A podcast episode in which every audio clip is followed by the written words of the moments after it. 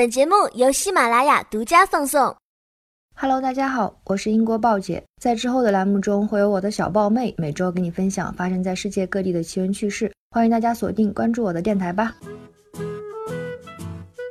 大家好，前两天豹妹看到了一条新闻，里面说有十四位英国皇家御厨集体做了道名菜，主动炒女王鱿鱼。离开的这十四个人当中，至少有七位主厨，他们经验相当丰富。王室成员离开他们后，可能要点几个星期外卖了。白金汉宫一听，赶紧否认，说厨师集体辞职纯属谣言。王室员工平均工作年限是六到七年，有辞职的也是正常流程。豹妹觉得集体辞职可能有些夸张了，不过新闻里描述的厨师工作量倒挺有意思。身为皇家御厨，伺候王室一大家子吃饭只是基本工作。人家王室的家又不小，女王喜欢住在温莎城堡。所以给女王做饭时得跑过去吧。可等女王吃完后，那边查尔斯王子又要请客，御厨们只好跑到白金汉宫准备宴会。当王子王妃开 party 的时候，他们又得跑到肯辛顿宫去忙活。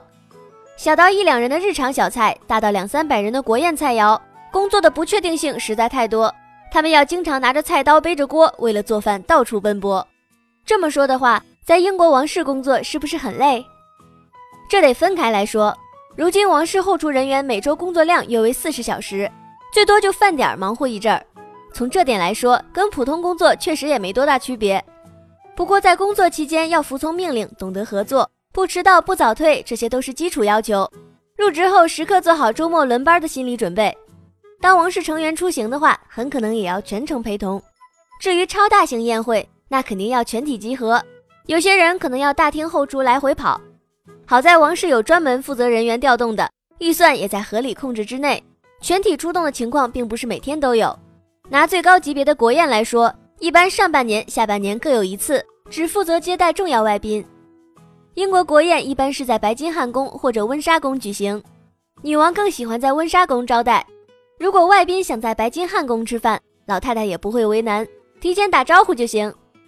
白金汉宫的宴会厅在二楼西南角。有六百多平方，高约十四米，是白金汉宫最大的房间，能供近两百人用餐。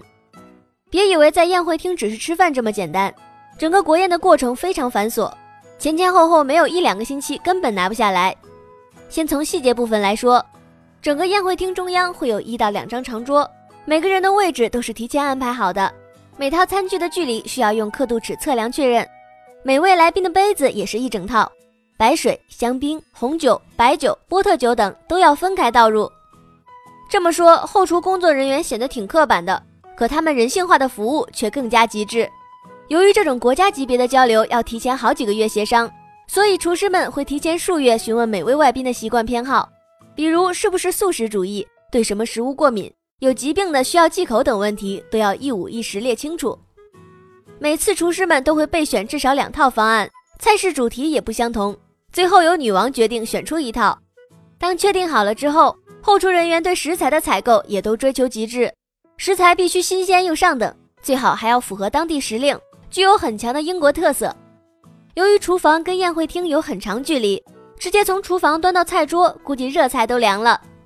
为了提供更好的美食体验，在宴会开始之前，厨房里的热菜会先用餐车送到宴会厅旁边的备餐厅。食材到达之后，备餐厅的厨师直接摆放装饰。待一切准备妥当，主持人员再打个手势，告诉女王旁边的侍从菜已备齐。女王与来宾就坐，一阵寒暄后，上菜信号发出，所有的菜也会由服务员依次端送到餐桌上。你负责上菜，我负责浇汁，他负责撤盘子，分工特别明确，一切都显得井然有序。当然，上菜也有主次之分，在一百多年前最辉煌的时期。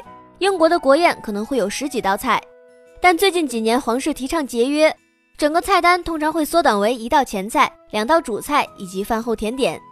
其中前菜为特色小吃，比如鱼柳、鱼片、龙虾慕斯；主菜先肉菜后甜菜，肉菜可以是牛肉、鹿肉搭配一些蔬菜；甜菜通常为精致的蛋糕；后菜比较绿色健康，通常为水果沙拉之类的小摆盘。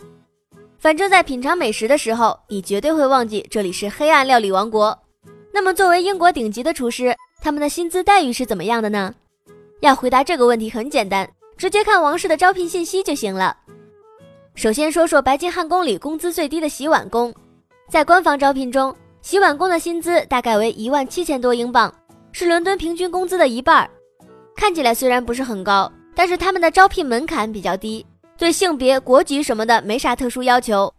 入职后包吃住，每周双休，法定节假日超过三十天。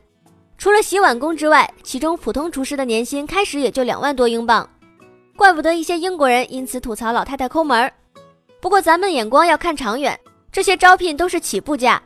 在英国王室入职后，没经验的还会有几个月的专业培训。